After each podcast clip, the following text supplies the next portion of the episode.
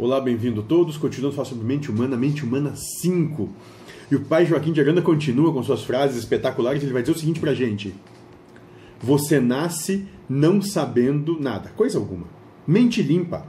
Depois ela é enchida de realidades humanas. E aí me lembra muito o Espírito da Verdade quando ele diz: O espírito nasce simples e ignorante e vai se burilando para buscar seu desenvolvimento.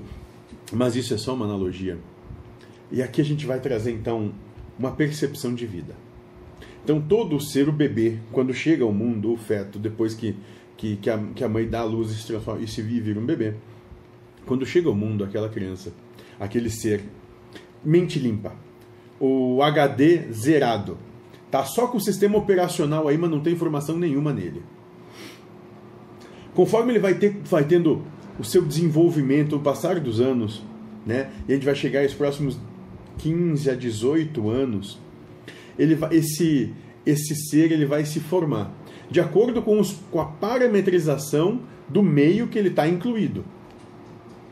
Então, é, normalmente, não sempre, porque tem, tem seres que vêm com gênero de provas, gênero de provas que não, que não contempla a questão de pai ou de mãe ou de ambos, mas normalmente o ser vai chegar e quem, quem quem dá a parametrização, ou seja, quem dá os critérios de valores, quem dá, quem começa a dar as primeiras verdades, as primeiras conceituações, quem dá os primeiros exemplos são, são os pais.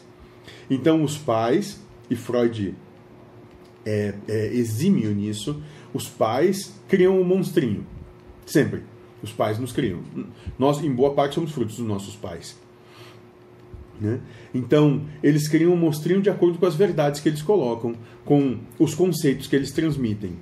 E isso se dá porque, de acordo com o gênero de próprio escolhido de cada ser, ele é colocado no melhor âmbito que ele possa ser colocado para desenvolver as suas provas.